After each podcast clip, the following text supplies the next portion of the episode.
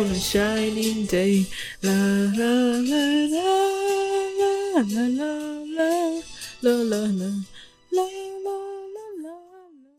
尴尬的现场了一会儿会儿，那么现在就直接开始今天的节目啦。如果你听过这首歌，或者你是因为标题点进来的话，那么恭喜你也看过了这一个二零二一年的韩剧《海岸村恰恰恰》。其实现在讲这个呢，已经不是特别的应景了，因为这个已经呃已经播完了一段时间了。但是其实我也是，我也是早就看完了，然后。一直没有想到要特意播出一期节目来说它，但是我觉得可以说一说吧。毕竟最近好像也有就是关于这个演员的争议啊等等。其实呢，如果你是我们节目的忠实听众的话，你应该知道，就是我不是很。经常谈韩剧，或者说就没有谈过韩剧。确实，我不是一个。K drama 的观众，就是我也会看韩剧，但是就不是那么的热衷于它。就我看的韩剧都是一些比较有代表性的，就不是说出来一个韩剧我就要看出来一个我就要看。更多我是就是看 Netflix 上面有的，我可能如果感兴趣，如果说评价比较高的话，我也会去看。但是确实我看过有很好的韩剧，比如说我可以列举。几个，但是就好像也也有点很 有印象，不是特别深刻了。因为最近最近也没有看过什么特别好的。呃，我我其实最喜欢的呢，就是《Crash Landing on You》，就是那个女神，诶。我突然忘了我女神的名字哦，孙艺珍跟男神玄彬。直到我看到了《Crash Landing on You》这个韩剧，我才重新拾起了对韩剧的兴趣，跟想要去看更多好韩剧的这种感觉。因为我之前真的就是。几乎不看韩剧，直到遇到了《Crash Landing on You》那个剧，真的是改变我对韩剧整个的三观。还有其他的，比如说《Spring Night》，就是丁海寅和那个演员，我我真的叫不出名字。你们应该可以从我这个非常浅薄的对韩国演员。以及韩剧的理解就能看出，我真的不经常，真的很少看韩剧。在《海岸村恰恰恰》之前，最近看的应该是那个《Mr. Sunshine》。我发现我都在找这种老片看，我到现在我也记不起来那个男演员叫什么名字的。那个男演哦，李秉宪是不是？对他，他的其他电影我是看了，还是得澄清一下，就是我虽然我不我很少看韩剧，但是韩国电影我是特别特别特别的喜欢的，就是也看了不少。我最喜欢的导演是朴赞玉，如果你听过我之前的节目的话，我应该有提到过。朴赞玉可能算是就是不仅仅是韩国境内啊，就是整个世界上可能也是我。会排在前十的导演吧，应该是这样的。今天不说韩国电影啊，继续说这个韩剧《Mr. Sunshine》。我看过，觉得还 OK，但是没有说那么的好。然后《D.P.》，《D.P.》也是我最近看过的一个韩剧，那个我也觉得很一般。虽然呃，很多人觉得挺好的。但是 D.P. 呃也是丁海寅的一个转型之作吧，但是我并没有觉得有特别的优秀。然后还有一个是那个 Move to Heaven，就是那个讲他们去做遗物整理的那个，我挺喜欢的。挺感人的，但是也没有多么的出彩。反正就是所有的这些韩剧，就是我涉及的韩剧，它的面很广，就是有悬疑的，有爱情的，有犯罪的，有恐怖的，等等啊，有这种。成年人的，对，反正就有不同类型的韩剧。今天不讲那么多，直入主题。海岸村恰恰恰，我为什么想要谈这个？突然就是又想要去。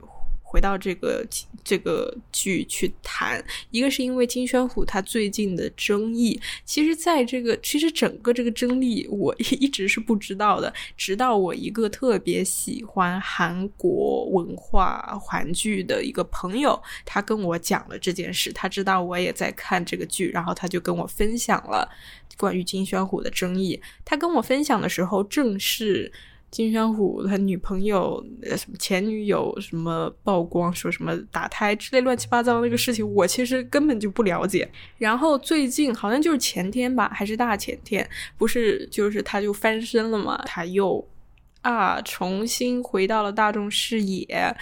不管怎么样，这个演员他也算是活了。本来他已经就是半死不活的那种了。你可能跟我一样，可能也就是已经看完这个剧很久了，所以我们先把剧情来 recap 一下，好吧？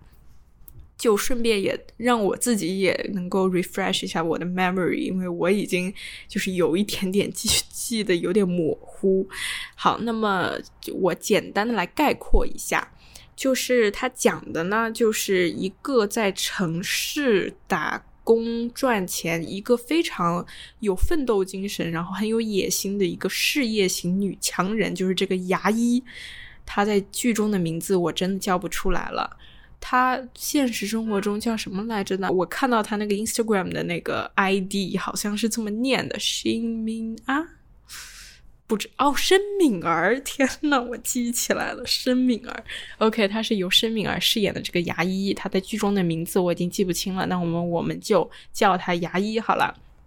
这个牙医呢，他一开始是在城市工作的，然后由于一些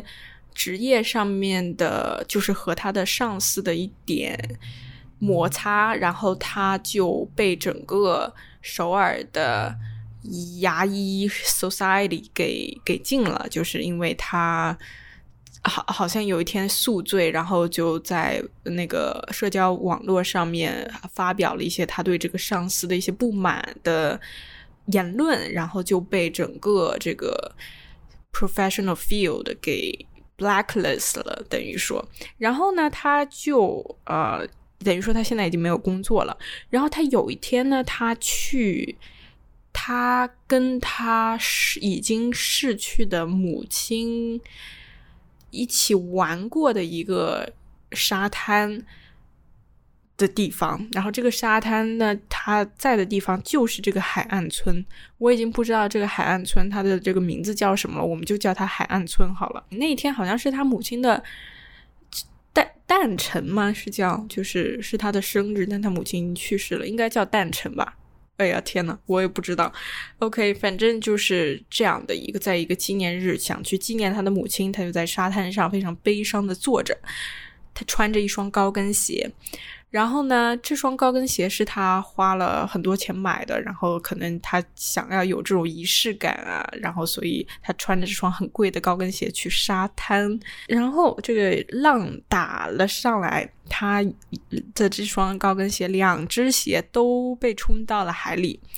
这个时候，金宣虎饰演的洪班长。洪班长呢？他在海里冲浪，刚冲浪回来，他准备走了。然后这个女主这个牙医呢，就哎呀很急啊，我的这么贵的高跟鞋没有了，那就让这个洪班长帮他下海去捞。然后呢，洪班长呢就捞回来了一只，然后另外一只呢就是说是没了。然后没办法，他只能就是这样穿着。红班长的一双拖鞋，然后去 explore 这个海岸村，然后因为他车呢又坏啦，然后这个那个反正一一系列的情况又没电啦，然后又付不了钱啊，手机又怎么怎么样，反正就是各种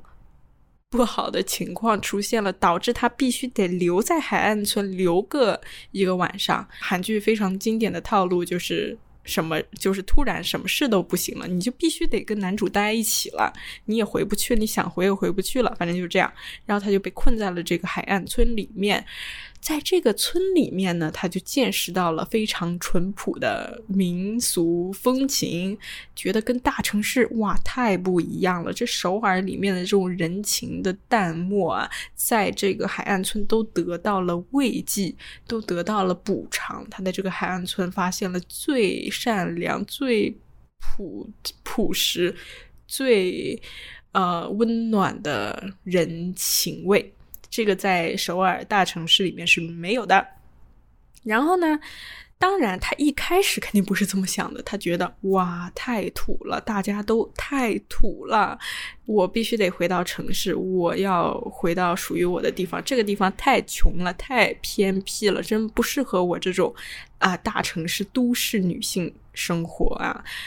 但是由于现实当中的种种打击，他找不到工作，那他必须，他就突然突发奇想，诶，我可以在这个海岸村里面当唯一的牙医，这样的话，所有人的钱我都赚了。那么，于是他就通过这个村里的人的帮助呢，让他在这个岛，在这个海岸村里面成为了就是。建立了自己的一家牙科医院，然后他就成为了唯一的牙医。然后大家这个老人啊，这种留守老人啊，就是都来找他看牙。在这个慢慢在海岸村里面生活的过程当中呢，他也发现了刚才我说的那些大家的优点啊，包括海岸村的优点啊，以及自己对生活对。财富对未来的一些感想的改变吧，就是他的态度呢也发生了很多变化，他也慢慢的去融入这个他原来非常鄙夷的。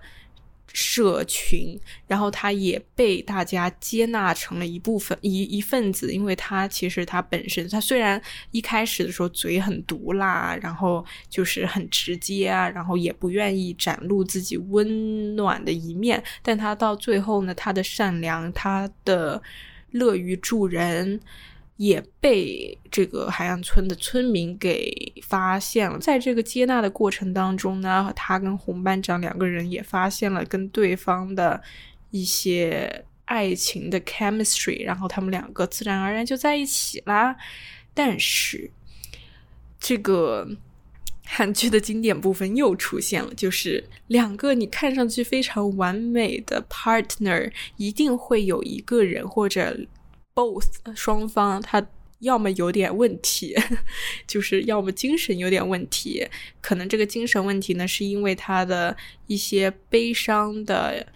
呃，一些不太好的发生在他童年啊过去的事情所导致的，导致呢他们两个的恋情出现了问题，然后他们必须要去面对这个事情，必须要说出来。但是红班长他不愿意说，嗯，他觉得自己说出来了，可能大家就会离开自己，所以他有种种的顾虑，然后他也不愿意去揭开自己非常。难以面对的伤疤，所以呢，就两个人就冷静了一段时间，就彼此保持了一点距离。但是呢，他们的爱、他们的坦诚、他们的包容等等美好的品质呢，又把他们促使他们又回到了一起。然后结尾就是他们幸福的和海岸村的村民生活在了一起。好，刚才这个呢，就是一个非常非常简单、非常非常简练。单薄的一个 recap，但是我觉得应该把大致的内容应该也已经讲到了吧。那么下面呢，就讲一下他出现的一些人物吧。首先呢，就是刚才说的男女主，一个是红班长，一个是牙医。刚才应该也提到了啊，反正就是你知道韩剧的这种男女主嘛，都是。都特别的优秀，就不管他们一开始表现出来的可能种种劣迹呀，但是他们的内心一定是非常的王子与公主的，一定是非常的童话般理想型的人物。比如说，特别是男角色、男主角，一定他一定是观众内心当中的那个 ideal man，一定是那个 Mr. Right。因为韩剧，你知道它的受众。大大部分百分之九十五都是 heterosexual women，就是异性恋的女性，就是她他我们从女性的眼神 （female gaze, female perspective） 看过去，我们看的一定是这个男人，所以这个男人一定是最理想的那个人。在这个里面，我觉得他的最大的优点就是把红班长这个人塑造的非常的不一样，就是跟我之前看过的韩剧当中的角色。男角色就是这个红班长啊，他是属于那种让人眼前一亮的角色。为什么？因为他是一个实用型的男人。这种角色其实是不太多见的，就是我们知道韩剧里的男主一般他都都会比较就是温暖，一般都是脾气很好啊，然后就是各种体贴照顾那种。但是红班长这个，他除了这些之外，他还是一个全能型的男人，就是他什么都会干，就是他。他虽然一直生活在这个海岸村里面，觉得他就是一个村夫。当然，韩剧肯定不会这么设定的，但是一开始得让你有这种错觉啊，你就会觉得哦，他就是一个村夫。但是一个村夫，他的基本素质就是他什么都干。他在整个海岸村里面的角色就是那种。真的是那种班长的角色，就是让他干什么，他就能去帮你干什么，然后他就什么证都有，什么就各种装修证啊，什么乱七八糟的，你能想到的所有证他都有，所以他就，呃，就是那种非常全能型的、技术型的，然后非常可靠的那种男人。什么都会，虽然他的收入很有限，但是他能够把自己的生活过得非常多姿多彩，而且是靠他的双手做出来的那种东西，就是他。你他不是属于那种有钱的，但是他是绝对是有这个心的，就是他对生活是有自己的想法，然后以及他会把这个想法去给他用双手实现出来的，真的就是什么都会。这种男人至少对我来说是一个非常大的吸引，就是所说，所以我觉得他这个角色是塑造的非常非常好的。然后再讲到这个女主角啊，她是一个。也是，当然，他也是一个童话般的人物。当然，他一开始表现出来的劣迹是比较多的，比如说他有点自傲啊，有点高高在上，有点看不起这种乡下人，然后就有这种城市里的这种优越感。但是这个时候呢，一定会给他找补，为什么呢？就一定要给他一个创伤，一定要把他塑造的比较可怜，因为他。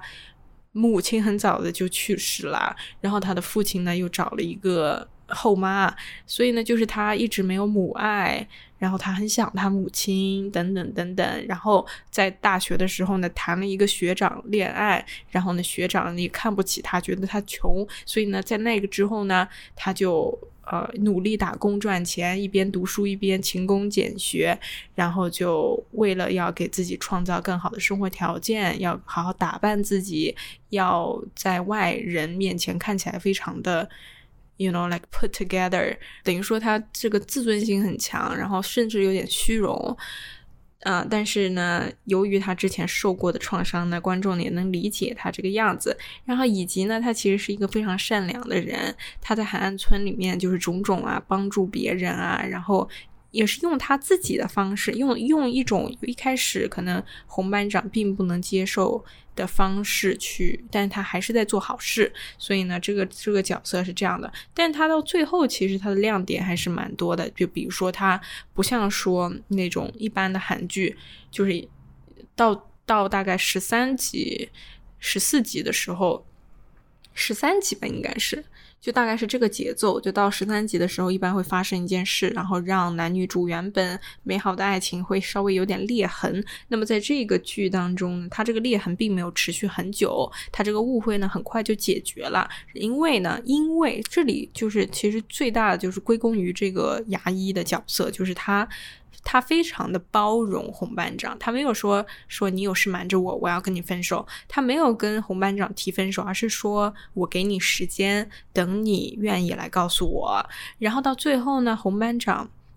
就是他，他一直在等嘛，等红班长来告诉他。但是他到最后，他跟你说，的他跟他说说，嗯，我们还是可以继续在一起。虽然你现在不愿意告诉我，但是我会等到那一天。你只要答应我不要太久。所以他其实他是有他自己的那种，就是他不会说一味的说是让男人去追他，或者说去挽留他，而是他也在做自己的努力去修复去。去提升他们之间的这段关系，所以这个是我觉得他这个角色的一个高光点，就是他他到最后的那种大度跟勇敢吧。所以就是他这个角色，他不是一个很作的角色。所以如果说你很像像我一样很怕韩剧里面的角色作的话，他应该是我觉得嗯不太作的一个角色。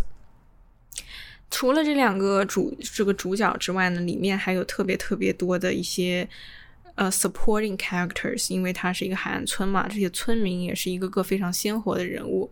嗯，我自己总结出来就是一个好韩剧的一个很大的特点，就是它会把小角色塑造的很完整、很完整，而且是非常讨喜的。在这个剧里面也是有类似的特点，比如说。呃，除了主角之外，除了男女主之外，肯定要有一个男二。这个男二一般是比较悲催的。那么在这个剧里面也是体现了这个特点。虽然男二他其实，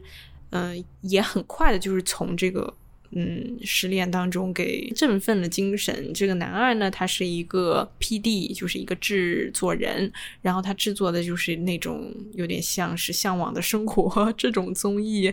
呃，我没有看过《向往的生活》，但我大概知道他讲什么。就是他，就是找那种他的角色呢，就是找那种男团偶像啊，去这种乡下，就是去到这个海岸村去跟村民互动，然后去推广当地的这个美食等等等等。那么他就是负责这个制作，然后他跟女主，他跟牙医呢，他们是大学的时候的同学。为什么？呃，然后这个。牙医呢？他在大学的时候其实也暗恋这个学长，也暗恋这个男二。这个，然后呢？为什么他们两个没在一起，而是女主去跟一个那个渣男学长在一起了呢？就是因为这个男二他非常的不主动，他一直在等待时机，但是一直非常的害羞，不愿意向前走一步，所以呢，就导致他们之间的缘分从大学的时候就没有能够在一起。到了这个海岸村，他在海岸村偶然的遇到了牙医，然后他就他这个内心的这个青春年少的那种爱恋的情感又被激发起来了。他就觉得说，我大学的时候没有抓住这个机会，我现在我必须要那个勇敢起来。但是很惨的是呢，这个牙医已经爱上了红班长，所以直接的拒绝了这个学长。那么他他这一段拒绝的也非常的漂亮，也没有拖他，然后呢，也给这个嗯这个男二很多的体面了。他跟红班长之间的关系非常好，就是像哥们儿那种啊，所以他也很放心的就退场了。那么他到最后他也有了自己属于自己的那一份感情，但是这一段就没有深度的去展开了。除了说男二之外呢，就是海岸村的这些村民们，每一个村民。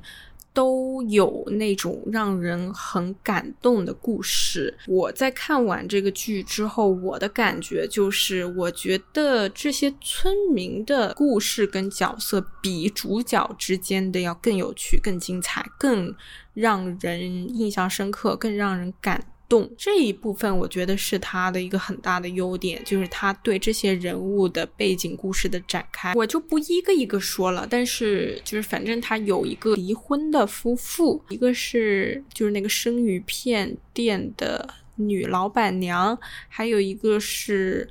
呃，区长，然后他们两个是离婚的，然后他们有一个小学生的儿子吧。这一个家庭让我其实是最感动的，就是他们一开始为什么会离婚，以及后来为什么会复婚等等，就是整一段他们的故事，我是最喜欢的。其实，当然他们的这个故事呢，还有一个延伸环节，那个延伸环节真是让我太惊喜了，我真的一开始。真的没有想到，真的没有往那边想，但是他的这个最后的结果出来，我是非常的震撼的，很惊喜的，是好的那种惊喜。就是这个小学老师是这个区长的初恋，他们三个就是区长、老板娘跟小学老师，他们三个是少时，也不是少时，有可能二十多岁的时候那种非常好的朋友。然后他们三个呢，就一直都是那种关系，就是区长他。一直喜欢的是这个小学老师，老板娘一直喜欢的是区长。但是小学老师他后来离开了这个海岸村，然后这个区长呢，他就觉得自己就不明不白的只能跟老板娘在一起了，就是只是为了结婚而结婚，然后结婚完了还生了个孩子。后来老板娘发现，其实区长他爱的不是自己，所以才跟他离的婚。但到最后，就是到这个牙医来到这个海岸村之后，就现在的剧情。呃，这个小学老师他回到了这个海岸村，然后呢，区长跟老板娘已经离婚了嘛，所以区长他就想继续去追这个呃小学老师。然后到最后，你知道发生了什么？这个小学老师其实他喜欢的是老板娘，我真的是惊了。我当时那那集应该是最后一集，还是倒数第二集？那集给我的震撼真的巨无比的大，真的就是真的那个是我觉得这个剧里面最好的一场戏。那个给我的惊喜是百分之一百二十的，还有一个是对。对于红班长来说，比较重要的人物就是一个老奶奶。这个老奶奶她在最后是去世了，但是这个老奶奶就像红班长他自己的母亲或者奶奶一样，因为红班长也是父母双亡，然后爷爷把他带大，但是爷爷就是很早也去世了，所以这个奶奶就相当于他的奶奶。然后也一直就是把他抚养长大，所以他跟这个奶奶关系很好。奶奶也是就是特别照顾他，他也特别照顾奶奶。反正就是他们就真的像是亲祖孙的那种关系。那一段也挺感人的。好，大概人物就简单的讲到这里吧。这个剧的一个主题特点呢，其实就跟标题里的一样，就是它是一个非常乌托邦的一个理想。主义的一个体现，就是有很多观众觉得他特别的清新，我也觉得他非常的清新，就是他有那种很不一样的东西。就像我其实一开始我也提到了，就是他有那种都市大城市里面没有的一个人情味，他非常的那种反资本主义、反市场。反市场经济的那种东西，他鼓励的是这种回到乡村去振兴乡村发展，去扩扩充这个乡村的一些经济，比如说这个海岸村的这种捕鱼业啊，比如说嗯，在在在这里面就是吸引这个大城市回来的这种有知识有。教育背景有能力的年轻人来回到乡村去工作，比如说去当牙医，去造福这个村里的这些没有办法去看医生的居民。比如说像红班长，他是首尔大学毕业，然后他回来，他他自己本身就是一个很厉害的人，所以他把他自己的那种技能、那种知识来带回来，给这种可能比较 undereducated 的。这种人的生活给他们带来一些改变，给他们一些进步。他完全反了，推翻了那种说在大城市的那种都市恋爱，那种快节奏的快餐型的生活，那种非常追名逐利，很这种就是很有物欲。然后非常的奢靡的这种生活，把它给完全的推翻。那种人与人之间的沟通，只能通过手机、通过社媒来达到的那种生活，你会发现在这个剧里面很少出现手机，很少出现说两个人在那里打电话或者说发短信，因为他这个村它是一个很小的村，所以大家基本上就是各种。就都是说面对面的，因为走几步就到了另外一个人家，所以他是那种很，嗯，居就是集体化的那种生活，回到了人类最基本的、最原始的那种情感交流，这个是我觉得非常不一样的点。然后也觉得它的这个设计非常的有创意，它的整个摄影呢也会也是跟它的整个格调是很搭的，就它有那种很长的那种远景的镜头，去把整个这个海岸村的这个海平线啊，包括他们捕鱼的那种渔船啊等等，就是这种这种东西，它拍的很漂亮。然后整个你会看到整个村里面就没有什么高楼，因为它就是一个村。然后每一个这种场景都非常的普通，比如说。他就是在村里那种大舞台搭台子去表演节目，他就是在那种很平常的那种平房里面吃饭，他没有那么就是很奢华的那种布景啊，比如说我要搞个什么大的那种，嗯，没有的，他就是非常的极简，他的所有的布景都非常的简单，然后非常的 minimal，就是很很少，很就是那种，然后这个是我觉得，嗯。他想表达的一个很大的一个点，就是这种反资本主义、回归乡村、振兴乡村这个经济的一个点。然后还有一个呢，就是韩剧，它一直都很喜欢表达那种 pro American、pro Western，就是这种亲美的、亲西方的那种。那种价值观，那种 ideology，比如说它的里面，它非常非常的明确的，它提到了，就是说，其实不用拘泥于那种传统的。一些那种保留下来的那种感觉很 extra 的一些礼仪，因为你们知道韩国他要用敬语嘛，就是比如说遇到陌生人或者遇到年长的人，但是这个在红班长身上就是完全一个 no no，就是他是那种嗯，就是不说敬语的，他跟谁都不说敬语，他看到他未来岳父他也不说敬语，就是那种人，然后他就。然后就是，他就觉得说，为什么要说敬语？人人都是平等的。然后我们不说敬语，我们人与人之间的关系才会更近。嗯，你你说敬语了，就生疏了，就就有这种不太需要的礼貌。所以呢，他是不说敬语的。然后他就说什么，嗯，在这个西方，在在地球的另外一个另外一边的哪个国家，嗯，什么叫叫这个。岳母啊，叫岳母就叫 Mary，叫那个岳父都是叫 Tom，那个我真的看的笑死，因为而且他好像这句话的还说了，整个剧里面出现了两遍，我觉得真的蛮搞笑的，就是这个也是能够看出就是韩剧一个非常 pro western 的一个特点。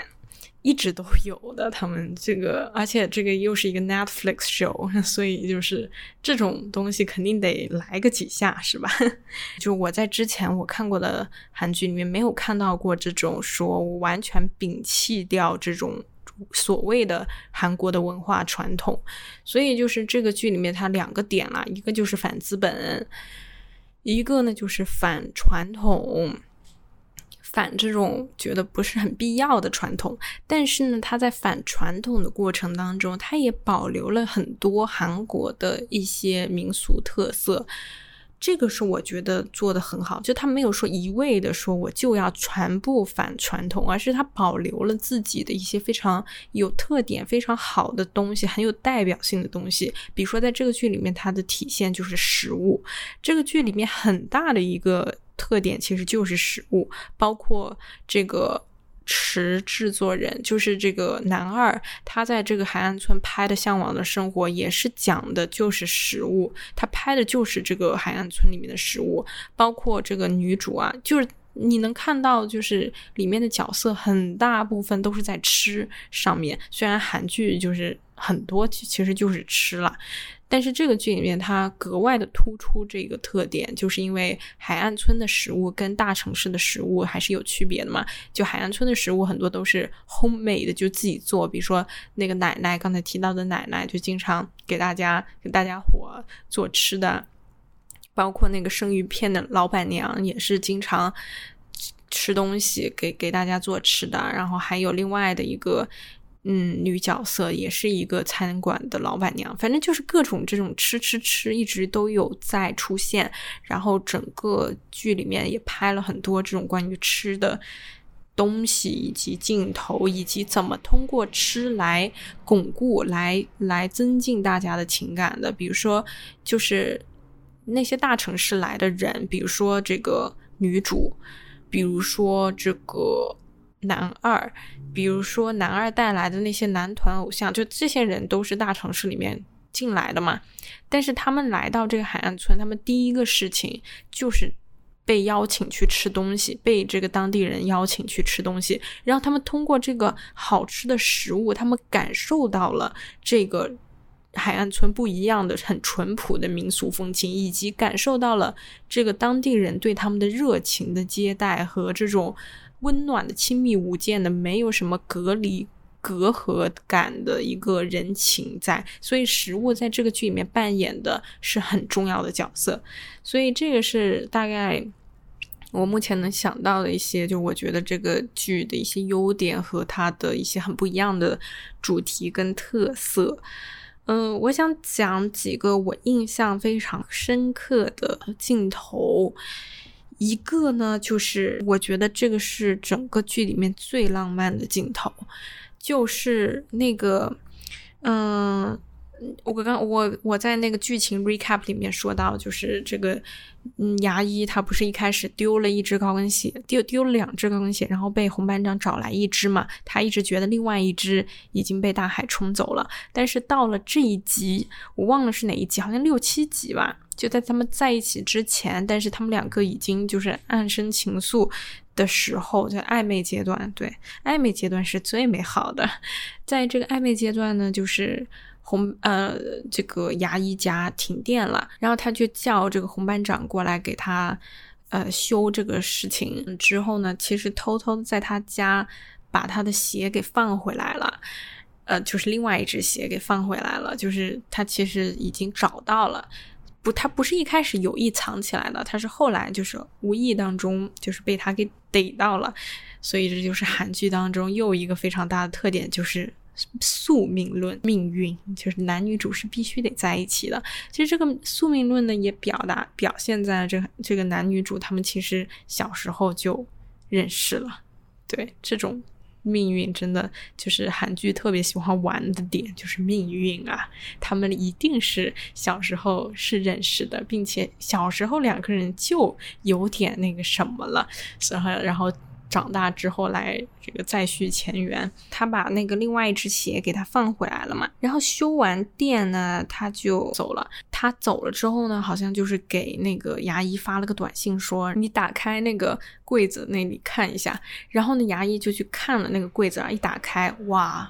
就是那一只他以为已经没有了的鞋子。所以就是这种点，真的就是很很感人。很不一样，因为一开始镜头他是没有告诉观众说红班长来这里放了只鞋的，观众跟这个牙医是同时知道的，就是牙医收到短信去打开柜子看的时候，观众才知道，就是这个他的悬念保留的非常好。他如果一开始告诉观众啊，红班长过来放放了只鞋，你也会觉得很感动，但是他的感动的力量就不会。大于这个的感动，就是这种跟女主同时感受到这个力量的这种感动，所以这个首先已经非常感动了。因为你一开始观众也以为，也跟女主一样，以为这只鞋已经没有了，就是这这一双鞋只有一只回来了，另外一只已经就完全消失了。但在这一个点，这种失而复得的感觉非常的奇妙，非常的浪漫。这还不是结束。最 浪漫的是，这个女主她很欣喜若狂，然后她就想出来，就是感谢红班长嘛。她先是穿着拖鞋，然后拿着找到的那双鞋，她没有找到红班长，红班长已经走远了。然后她就在这个门口呢，自己把这个失而复得的高跟鞋穿上试，就在穿上试，然后她很开心的整个过程当中，灯啪亮了。电回来了，哇塞！这个这个想象力，就这个浪漫的想象力，我我当时看到这个的时候，我真的就是我都快哭了。就是我说，为什么韩国人能够想到这么浪漫的镜头？就我是一个写剧本的，我真的就是这个已经就是超出了，就是你知道，一个写剧本的一个编剧，就我按照道理，我会对这种故事，我应该是就是。已经就习以为常了，但是对于我来说，我冲击力还是特别大。可能因为我还是一个女生，就是你们知道那种女生穿上高跟鞋就有点那种 Cinderella 的感觉，你知道吗？就是穿上高跟鞋，你突然你穿着你你穿着睡衣穿着拖鞋出来，突然穿上那双失而复得的高跟鞋，在那里非常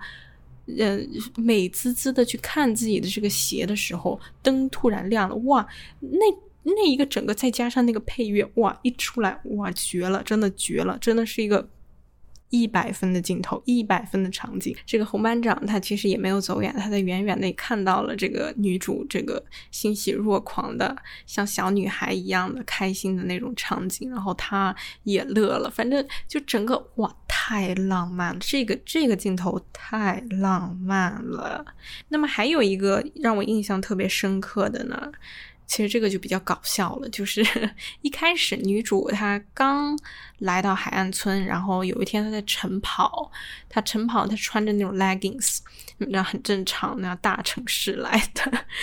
来的人穿 leggings，然后就被那种这个村里面的那些老奶奶给看到了。老奶奶哪看到过 leggings？老奶奶就非常的。嗯，就觉得很呃 inappropriate。This is not okay, girl。然后这这些老奶奶就在那里议论说，觉得就是 underwear，你知道吗？就他们觉得说，哎，怎么把这个穿在里面的裤子给穿出来了呢？怎么就是能够把自己的这个整个臀线啊、腿线啊怎么能够录的这么的具体呢？我看到这个的时候，哇塞，a hundred percent relatable man。我不知道你们有没有试过在。中国的城市里穿 leggings，在那种市中心穿 leggings 的那种感觉，其实我一开始并不是很 care，就是我不是去年。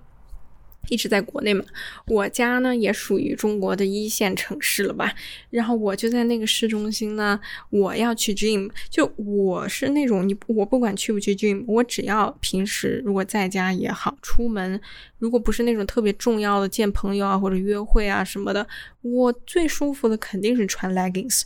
所以呢，我就去了，我就那天我刚好是去 gym 嘛，然后 gym 是在一个商场里面，反正就是走到商场的整个过程当中，我能够感受到旁边的人的炙热的眼神看着我，就是。而且就是怎么说呢，就不是说男人看你啊，有点猥琐的看，我我没有感受到男人的目光，这个是我最神奇的。我感受到的都是那种女人在看我，就是特别是那种阿姨们，那种五六六六十多岁那种大妈们，她们看我的那种炙热的眼神，真的就我一开始其实我不是很 care，就首先我 I don't give a fuck，呃。但是呢，当这个次数越来越多，越我感受到这个眼神越来越频繁，越来越炙热之后，我稍微稍微有点 conscious，但我也没有改，就是我也没有说，因为我觉得不是很舒服，所以我就没有穿这个，我还是继续穿，我管你看不看。但是，我看到这个剧的时候，我当时的那种回忆突然的就被唤起了，我突然就。想起了我在我家这个城市受到的目光了。哦，原来他们觉得我穿的是个内裤，这个真的是戳中、直戳我的笑点。所以我觉得这个地方它设计的还是特别好。就是如果她不是女性的话，我不觉得说她会有能够写出这种剧情，就是这种类似的这种剧情。你必须得是一个女性，并且你穿过来，于是你才能够遭遇到。所以这个是让我觉得一个，我觉得最有乐趣的一个镜头，整个剧里面太太搞笑了，真的就是这个 leggings 镜头，这个可能对于很多观众来说，真的就是一个非常非常小的点，但对于我来说，真的就是 it's me，it's me，OK，OK，那么说了这么多了，只能来说说它的缺点了啊。希望大家不要骂我。如果你喜欢这个剧的话，我只是客观的去评判一下它。我不觉得它是一个很好的剧。就是刚才我说的优点其实很多，就是你可以从某种意义上来来说，它是一个好的剧。但对我来说，它只能算是一个比较特别的，嗯，韩剧。但是它还是有很多很不特别的地方。刚才说到那么多套路化的东西啊，其实。你有套路也没有关系，嗯，也是你如果说你刚才说的那些特点足够精彩的话，你也可以遮盖你的这些套路化。但是我实在是受不了车祸这个点，就是这个剧情真的就是我，我一开始因为我一开始我不知道他的这一段。悲伤的回忆里面到底是个什么东西？但是当我看到了他的揭露真相的那一个剧情之后，我对这个剧就已经失望了。我一开始觉得我的 hope 就是还挺，就是我觉得他还是可以看下去的。但是当我看到这个车祸，我就有点看不下去了。但是我还是把它看完了啦。但是这个车祸的点，首先它真的太……不合逻辑了。就算说你一定要搞车祸，你也应该搞一个稍微合理一点的车祸，而不是那种大货车明明看到路中间横着一辆车，而且他还摁着喇叭一路摁一路的向他飞奔过去，然后直到撞到这个车，把里面的这个驾驶员给撞死了。这种东西我无法接受。你可以不摁喇叭，你可以说他是危险驾驶，你甚至可以说他是醉驾，你可以说他任何东西，但你不能给我拍出说他明明看到了这辆车，明明已经在摁喇叭了，明明可以刹车，他一点减速的痕迹都没有，直接给我撞上去，砰，死了。退一万步来说，你说车祸呢？你有就算了，好了，我睁一只眼闭一只眼，我能忍。但是，虽然我忍不了，但是不管怎么样，你至少你得给观众一点点的 hint。但是这个剧呢，可能因为它是这个奥迪赞助的，非常明显，这个车啊，奥迪啊，哇，这个太太多了，就是这个广告做的有点太多了，因为它是奥迪赞助的。那你奥迪赞助，你换一个，你不要换车祸呀。那你又有车祸，奥迪又赞助，那红班长不是得开吗？对吧？所以红班长呢，就好几次呢，开着他女朋友的车，载他回首尔，又载回来，反正就是这个整个开车的过程当中毫无障碍，就是毫丝毫看不出他是一个经历过车祸、经历过车祸创伤的一个 survivor，而且车祸里。这个死的还是他的一个很好很好的兄弟，所以就是你如果说你要安排车祸，那你至少你在这个主人公身上，你得看出一点。不寻常的地方，比如说，它有好几点可以体现的呀。比如说，他在修车的时候，你看这个车就是老坏，是吧？你不要开车呀，坐其他交通工具多好，是不是？然后，比如说让他开车的时候，他就可以拒绝呀，或者说他在坐车，他也不敢坐；开车，他也不敢开。你至少你得给我一点这种暗示啊。那你这一开始开车嘛，很寻常的，非常的开心啊，这奥迪开的很爽啊。但到最后，你突然给我来。一个车祸，这个就非常的突兀了，所以这个是一个我给他排在第一位的一个缺点。另外一个点呢，是他的感情线非常的单薄，所以我刚才为什么说他的这些 supporting character，他这些村民的故事要比男女主的故事要精彩的很多，因为他的感情线太单薄了，他真的就是没有什么实质的内容。嗯，他的感动的地方都是在一些对情对这个情节的捕捉，跟这些副线演员小角色的这些故事的填充。但是男女主角之间，他这个感情，他们是怎么又有什么感情去维系他们之间的感情，以及到最后走到了婚姻殿堂，这个他们完全没有给我丰富，它非常非常的空洞而简单，所以这个是我没有办法接受的一个点。你作为一个浪漫爱情剧，你却在爱情这里你没东西可写了。除了那个我刚才说的高跟鞋停电的 Cinderella 镜头之外，没有任何让我就是对他们之间的爱情有感动的地方。你就算这个 Cinderella 的镜头，你也是在用你的这个。手法用你这个编剧的手法来去诱导观众去跟你感动，但是你没有一个实质的灵魂的这种感情交流在，所以这个你你一直给他推到了命运，你还是到最后你还是在讲命运。小时候就遇到了，上学的时候还遇到，然后长大了之后遇到了，就是你还是在重复你这个套路化的命运般的东西，觉得他们是必须要在一起，但你没有讲他们到底是什么吸引了彼此，到底是什么让他觉得。我不能选男二，然后红班长也说我不能选另外的女人，你必须得给我一个点。所以这个男女主的这个感情线的空洞，也导致了说我为什么觉得在这个整个剧里面看他们两个人的感情戏的部分，我就会觉得有一点点的尴尬。就我每次我平时看这个他们的村民啊相处啊，大家一起的时候还挺正常的，但每次就到他们俩单独的时候。就会有尴尬感，所以这个是让我觉得我很不满意的地方。另外一个是这个剧本里面还有一个父母的出现，牙医的这个父亲跟他的后妈的角色。这个其实不是什么大问题，因为父母他其实这个剧把父母这边放的挺小的，就是他并没有一个最主要的作用。父亲一来也对红班长特别满意，就他一上来也就对他很满意了，已经就当时他们只是假扮情侣啊，但是他的父亲已经觉得认定红班长是他女婿了，但是呢。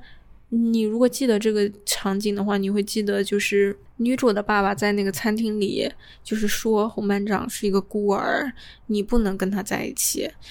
他是孤儿，然后他配不上你。他说了这一段话，很明确的去不同意他们两个在一起，但到最后一下子又同意了，就一下子又很满意了，又又特别的开心。要么你就干脆就是直接一上来就设定他爸爸就是一个。